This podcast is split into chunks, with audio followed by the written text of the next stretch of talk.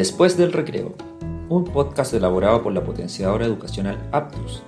Aquí nos sentamos a analizar prácticas de enseñanza y aprendizaje basadas en investigación de calidad y experiencias educativas exitosas. También escuchamos a actores educativos que están aplicando estos conocimientos. Así, este podcast busca entrelazar la investigación y la práctica en las aulas para ayudar a docentes directivos y profesionales a mejorar la educación. Bienvenidos al décimo capítulo de Después del Recreo. Esta vez tenemos un capítulo muy especial donde hablaremos y profundizaremos sobre la enseñanza de las matemáticas. Se trata de una conversación con dos profesores experimentados de matemáticas. La conversación se organiza en torno a responder cómo las ciencias cognitivas nos pueden ayudar a enseñar mejor la matemática. Nuestros invitados se expondrán en ResearchEd 2023 este 21 de octubre. Por esto es un capítulo muy especial, ya que podrán escuchar algunas ideas clave que presentarán en el evento. Entonces, escucharemos a Josefa Álvarez, quien es coordinadora de planificaciones de matemática en Aptus en el área académica. Desde este trabajo es encargada de generar material, planificaciones, cuadernos de trabajo, evaluaciones, entre otros, para todos los establecimientos que trabajan con Aptus. Posee ocho años de experiencia en aula como profesora jefe y especialista en matemática, además de elaborar cursos de didáctica y materiales pedagógicos en diversas fundaciones desde el 2012. Escucharemos también a Ricardo Correa, quien es asesor pedagógico y estratégico en Aptus. Realiza acompañamiento de equipos directivos de diversos establecimientos educacionales para desarrollar prácticas y sistemas de gestión en el establecimiento desde la didáctica a la matemática, impactando los aprendizajes de los estudiantes en la asignatura. Anteriormente se desempeñó como coordinador de planificaciones de matemática en enseñanza media de la misma institución. Les quiero recordar que pueden encontrar en la descripción del capítulo toda la bibliografía asociada, documentos traducidos, infografías, entre otros materiales relacionados a la matemática. Además, en aptus.org slash capacitaciones podrán encontrar algunos cursos específicamente de matemática, por ejemplo, método Copice para el desarrollo de operaciones matemáticas en enseñanza básica y didáctica en matemática, número y operaciones para enseñanza básica y en general quedan invitados a nuestra página web donde podrán encontrar otros servicios como asesorías y planificaciones. Ahora sin más demora, escuchemos esta interesante conversación. Estoy aquí eh, presencialmente en una, en una eh, situación, oportunidad excelente para hablar con dos expertos, profesores en matemáticas eh, que trabajan en Aptus y lo primero es que quiero que cada uno se eh, presente. ¿ya? Primero, Ricardo Correa, por favor, eh, puedes contar un poco de tu background, de lo que haces ahora un poco y también tu formación. Sí, mi nombre es Ricardo Correa, eh, soy profesor de matemática en educación media y también soy ingeniero civil industrial. actualmente me desempeño como asesor en Aptus, trabajo desde la didáctica a la matemática en asesorías correspondientes a aprendizaje efectivo y también retroalimentación del aprendizaje. Y para ello, eh, bueno, desempeñamos distintas prácticas que impulsan los sistemas y un poco todo con el fin de eh, que nuestros estudiantes aprendan. Y también anteriormente me desempeñé como elaborador de planificaciones de eh, matemática en enseñanza media. Perfecto. Y Josefa Álvarez. Bueno, yo soy Josefa Álvarez, soy profesora de educación básica convencional en matemáticas también tengo magisterio en currículum. Eh, trabajo acá en Aptus, soy la coordinadora de matemática de enseñanza básica y hacemos todo lo que es el material de Aptus, planificaciones, proyectables, láminas, etcétera, etcétera, que se va a los colegios y mm, también trabajamos con, con los colegios resolviendo sus retroalimentaciones y todo eso para seguir fortaleciendo nuestro, nuestro trabajo. Perfecto. Oye, muy feliz de tenerlos acá. Es una oportunidad especial porque es primera vez que hacemos un capítulo podcast con las personas en vivo, generalmente ha sido virtualmente, así que es una excelente oportunidad para tener una rica conversación. Em, bueno, a propósito de por qué estamos aquí con ustedes dos, eh, principalmente porque eh, ustedes van a presentar en ResearchEd este año, el 21 de octubre, aprovecho de, de invitarlos a todos. Eh, y van a hacer una presentación muy interesante que se va a llamar Cómo hacer clases de matemática para un aprendizaje duradero, fundamentos desde las ciencias cognitivas para la didáctica de la matemática. En Aptus, como contexto también para los que nos están escuchando, hemos desarrollado por años harta investigación que se centra un poco en, qué es lo que las ciencias cognitivas nos pueden eh, aportar para la didáctica de distintas asignaturas, de lenguaje, matemática, incluso ciencias, y también para la didáctica general. O sea, hay una serie de estrategias que también se han investigado tanto en laboratorio como en, en terreno, digamos. Y matemáticas, de hecho, es una de las asignaturas que entiendo yo que eh, por ejemplo, desde la teoría de la carga cognitiva se ha estudiado un montón. Y entiendo que ustedes también en la presentación que van a dar van a ir eh, navegando un poco por estos fundamentos y también eh, qué estrategias específicas se pueden derivar de eso. Entonces, les voy a partir preguntando como para que nos metamos a ese tema y, y probablemente a otros nos vamos a ir sumergiendo. Primero que nada, para cada uno de ustedes, como profesores de matemática, si pensaran en una cosa que creen que aporta las ciencias cognitivas en esta asignatura, ¿qué sería lo, lo que más podrían destacar? Para mí, por lo menos, las ciencias cognitivas como que nos ayudan muchas cosas. Lo más importante es como tener un, un modelo de la, de la mente que sea como base y que todos, o sea, como profe tienes que conocerlo para saber cómo están aprendiendo tus estudiantes eh, saber y conocer lo que es la memoria a largo plazo, la memoria de trabajo, que, que, es fundamental como para que un profe sepa cómo, qué enseñar, cómo enseñarlo, de qué manera, cómo están pensando tus estudiantes, que creo que son preguntas que van implícitas en una clase, pero que si un profe no las conoce, eh, es difícil poder hacer una clase efectiva mm. y con un aprendizaje más profundo. Eh, para mí dos ideas que son fundamentales, que son los esquemas mentales, que, que todo va ligado, eh, sobre todo en matemática, que todo va ligado como es progresivo. Eh, nuestro aprendizaje va anclado a, a, lo que ya sabemos, mm. digamos, que para mí es fundamental. y ¿qué más? Vamos por, por partes.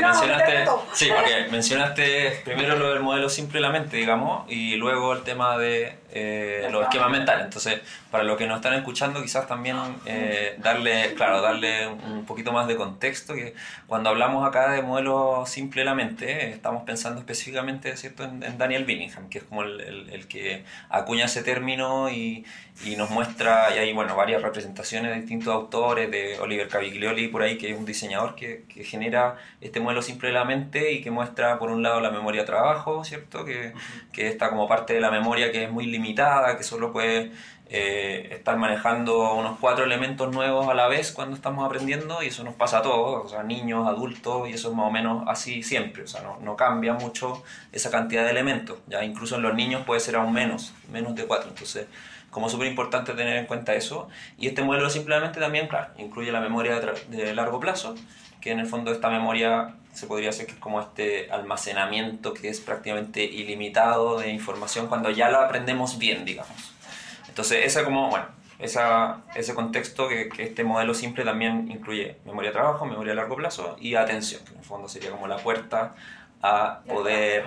Recién la puerta, la atención es como la puerta a la memoria de trabajo, la memoria de trabajo trabaja esos elementos y luego la memoria a largo plazo trata de agarrarlo y mantenerlo. Eh, después hablemos de los esquemas mentales porque eh, es quizá un poquito una idea un poquito más compleja, pero quiero que ahora Ricardo nos, nos diga un poquito más. Que... Yo no me voy como a casar con una idea, tengo dos en verdad que quiero traer a colación.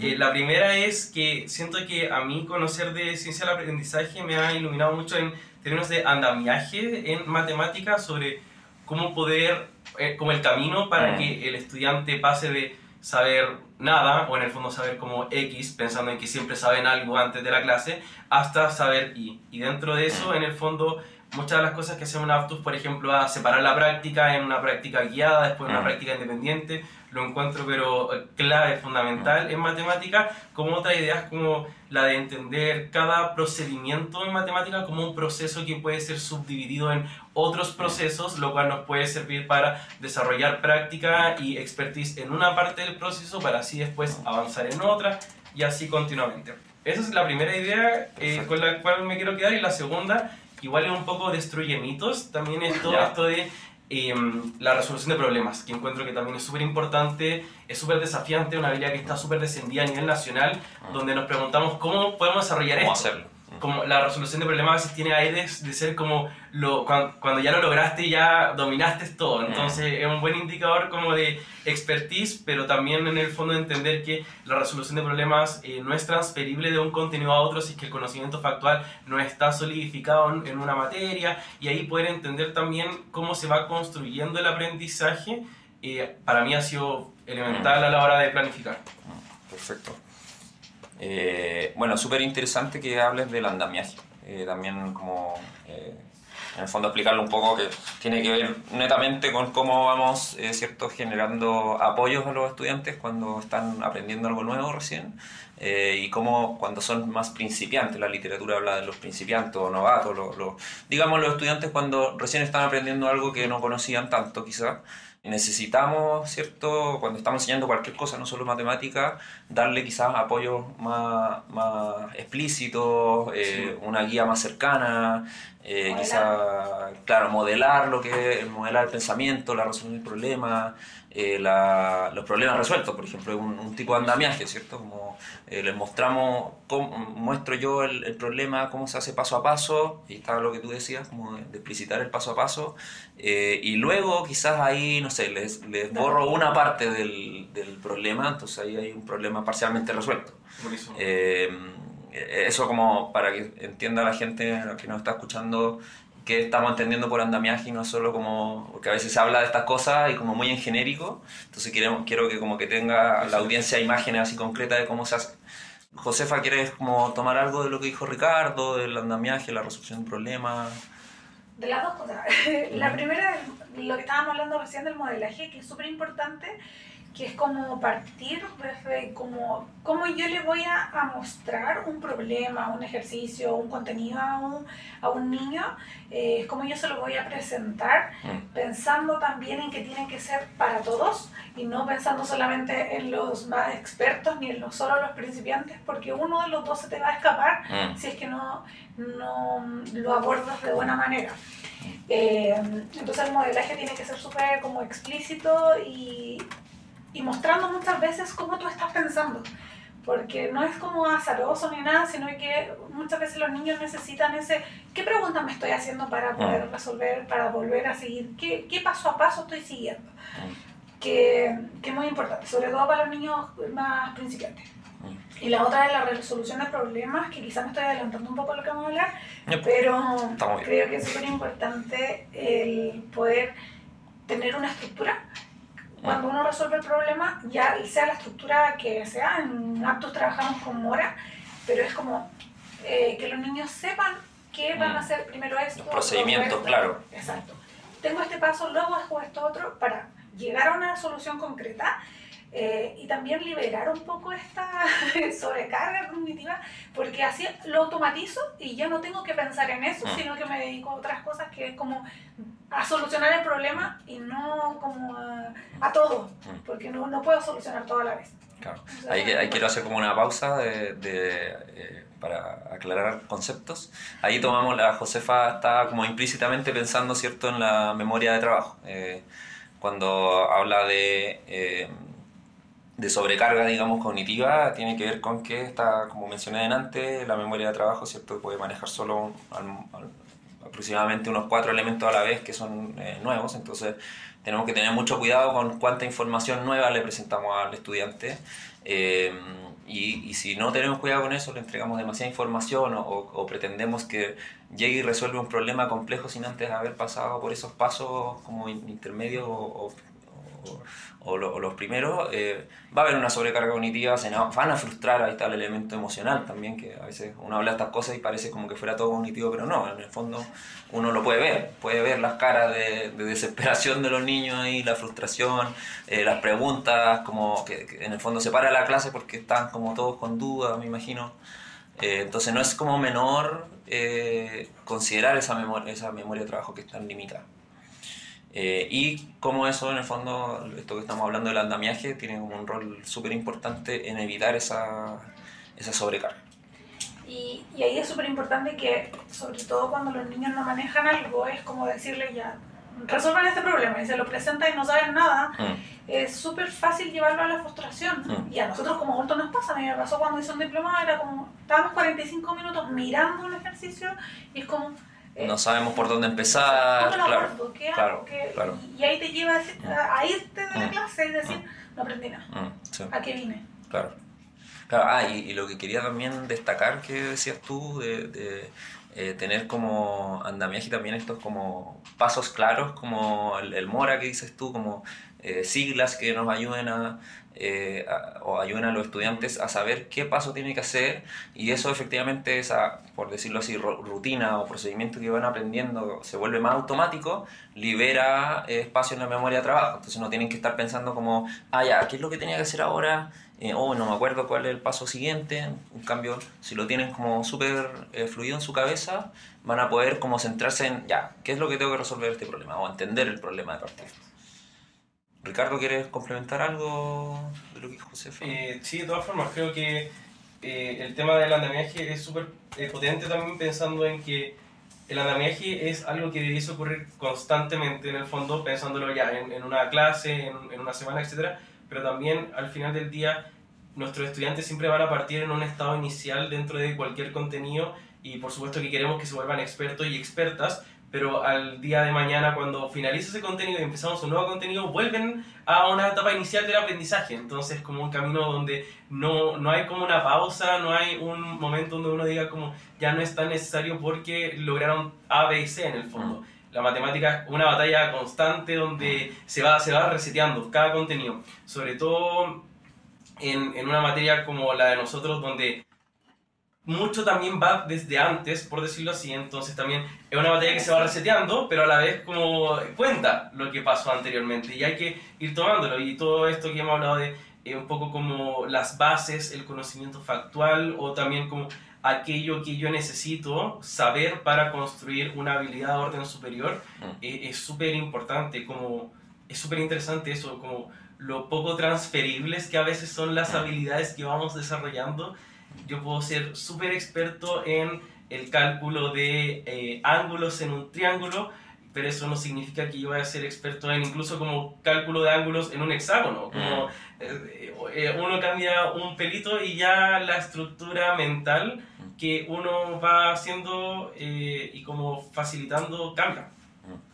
Sí. Bueno, ya que tocaron este tema, como hemos mencionado varias veces, el tema de principiantes expertos, eh, cuando hablamos de esto, en el fondo, nos estamos, estamos también pensando en algo que mencionó Josefa al principio, que tenía que ver con esto de los esquemas mentales, ¿cierto? Entonces, ¿qué es lo que, ¿a qué nos referimos con esquemas mentales? Es, tiene que ver con cómo la memoria a largo plazo, ¿cierto?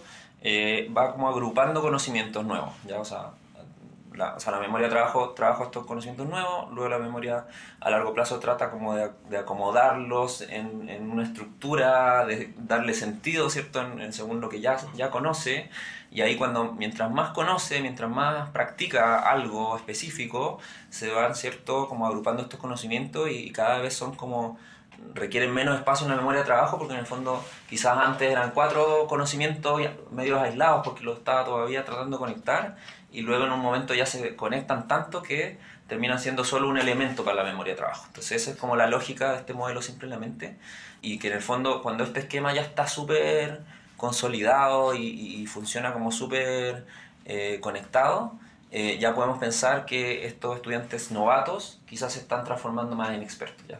Igual la palabra experto a veces suena como demasiado, porque como casi que el experto matemático que es experto en todo, pero no, cuando estamos hablando acá del experto, como en esta literatura, que, que en el capítulo vamos a poner la descripción en la literatura, estamos hablando en realidad de que, por ejemplo, es, claro, el niño se volvió experto en eh, el ejemplo que tú dabas, pero no, no, eso no significa que también es experto en otra eh, subárea de la geometría incluso, o, uh -huh. o de la aritmética. Eh, dale, José. es súper importante, se me viene a la mente una cosa, que es cuando hablamos de expertos en eh, como un área en particular, siento que es importante decirlo, que eh, hay un eje en matemática que ah, como que aborda todos los ejes, o es la base para todos Mm. los ejes, mejor dicho, eh, que es el de número y operatoria, Operatoria. Que es como que puedo hacer otras cosas o puedo eh, hacer otras cosas bien también a volverme experto gracias a que tengo este Esa como base. Mm. esta base. Mm. Como que es muy importante que no, no podía dejar de, mm.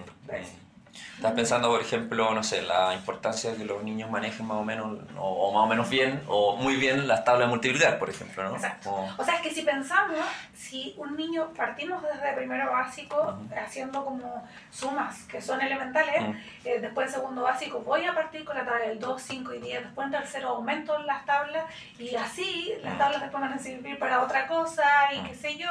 Matemática, como dijimos, es progresivo y vamos como que sumando, digamos, vamos como ampliando esto en nuestra memoria a largo plazo, esta suma de, de, como contenidos, pero además de eso lo podemos llevar a otras áreas, como si sé, no sé, fracciones, decimales, lo voy a aplicar en porcentaje, después en mm. combinatoria, como hablamos con el Richie hace poquito, pero eh, creo que es un eje que no, no podemos decir, ah, no, no lo, no lo voy a abordar. Mm. No es como cuando hicieron la priorización curricular, que claro, había unos que dejaron no priorizados como eventos en el tiempo, que tú decís, ya quizás no lo toman en mate, pero lo toman en, en historia o en otro ramo. Pero si no le enseñas, no sé, a sumar a los niños, después cómo le van a enseñar otras cosas. Mm. O a contar o a leer. Eh, incluso acá en Aptos tuvimos que priorizar, porque era como, estaba priorizado sumar números, pero no leer números o contarlos. Entonces, mm. ¿cómo le enseñas a sumar algo que no aprendieron a contar antes o a leer antes? Entonces, eh, tuvimos que hacer una reestructuración, pero en base a esto mismo, que ah. un, un, contenido va anclado al otro. Entonces, los niños tienen que recuperar esa información para poder llevarse y, y aprender como más, digamos. Y en el fondo tiene que ver con esta como imagen de quizá, bueno, de esquema mental, pero también de como un edificio que se va, como que necesita pues, una, unos cimientos como súper firmes para luego poder ir agregando distintas piezas o como un rompecabezas también. Y es como, cuando aprendemos a través de Copici, concreto, pictórico y simbólico, mm. es como, como ¿Cómo generó este, mm. esta, esta, no sé si, también? Este esta estructura de clase mm. que, o muchas clases, porque quizá en una clase va a trabajar lo concreto, en la otra lo pictórico, en la otra lo simbólico, o en una quizás va a abordar todo a la vez, pero es necesario, sobre todo cuando estamos con los más pequeños, de primero a sexto, quizás de primero a séptimo, que es crucial el trabajo del material concreto, como para que ellos puedan no solo observar, sino que tocar, modelar, juntar las piezas, los cubitos, qué sé yo. Eh, es importante como para que lleguen a, a una comprensión mayor cuando ya le, llegan a lo simbólico y mm. decir, ah, esto es así, porque yo lo vi, lo viví. Claro, claro. Entonces, lo asocian a algo, algo concreto. Sí, de hecho, bueno, acá estoy viendo una infografía que lo voy a dejar en la descripción del capítulo también, aprovechando, que es una infografía que justamente habla de, eh, se llama Cuatro principios cognitivos del aprendizaje aplicado al eje números y operaciones, de primero a cuarto básico. ¿ya? Y ahí aparece también como ejemplo de, de andamiaje justamente esta idea de Copici, y que para los que nos están escuchando también contextualizar, en el fondo Copici significa Co viene de concreto, Pi de pictórico y Si de simbólico, ¿cierto? Entonces... Son tres tipos de representaciones. exacto, no sé si quieres explicarlo tú mejor. veamos cómo sale, pero... Porque yo no soy experto en matemáticas, así que mejor el experto aquí. pero en el fondo la matemática va mucho más allá de como un número en el fondo. Eh, eh, es tanto más y en el fondo también la forma en la cual representamos cantidades en el fondo. Eh, podemos como ligarla a distintos estados del aprendizaje y también pensando en que cada vez que queremos enseñar algo, debiésemos, comillas, colgarnos de algo de lo que ya saben nuestros estudiantes. Quizá en otras materias puede sonar un poco más em, como quizás, eh, no sé, como que fluye de otra forma. Por ejemplo, en mm. ciencias, estamos viendo eh, planetas, volcanes, como hay, uno puede como suponer que los estudiantes van sabiendo algo, pero en matemáticas también tenemos que hacerlo y podemos hacerlo quizás no necesariamente desde el contenido en sí, quizás también, por ejemplo, desde alguna estructura, alguna forma o algún, alguna metáfora que ellos pueden utilizar como desde lo que es el material concreto en el fondo y construir un relato, también como pensando en la importancia de las historias, como que habla también como eh, eh, para poder como construir eh, una transición de lo que es el material concreto al pictórico y luego al simbólico, pensando en que el simbólico resulta a veces como una suerte como de meta o a lo que nos gustaría llegar y el concreto y el pictórico como una suerte de como herramientas que nos ayudan a transicionar. A llegar a esa parte eso. más abstracta, digamos. claro. Acá, te- acá tengo un, un ejemplo como concreto, hablando concreto, eh, aparece acá una imagen que tenemos, eh, en lo concreto sale una imagen de un- una zanahoria, un juguete como zanahoria concreto que lo pueden tomar, ¿ya? Buenísimo. Eh, y luego en el- como ejemplo de lo pictórico aparece eh, como tres dibujitos, bueno, seis dibujitos de zanahoria con un más, como en el fondo se pueden imaginar a través de una imagen, ya no con el objeto, pero con una imagen, que son tres zanahorias más otras tres zanahorias, entonces voy agrupando. Y luego en lo simbólico ya lo transformo, ¿cierto?, al, al- al signo, digamos, del, del número, 3 más 3. Buenísimo. Y, Como- y eso como si lo ves como en términos de lo que estábamos conversando, como de memoria a largo plazo y todo, en el fondo es tu cerebro uniendo algo que tenía con Mm. una idea nueva. Esta idea nueva le presto atención, pasa a memoria de trabajo y cuando yo le presto mucha atención y pienso detenidamente en eso, como que cómo eso entra a la memoria a largo plazo, uniéndonos con algo que ya está. O en el fondo eso lo haría un aprendizaje como más efectivo. Perfecto. Bien, espero que hayan disfrutado esta parte de la conversación y quiero terminar contándoles que en aptus.org slash publicaciones pueden encontrar un artículo muy interesante del profesor británico Craig Barton traducido al español, donde habla sobre la evaluación formativa en matemática y pone muchos ejemplos concretos de cómo hacer buenas preguntas. También podrán descargar una infografía basada en ese mismo trabajo y otra que hemos elaborado especialmente para trabajar el eje de números y operatoria. Y ahora, vamos de vuelta al recreo.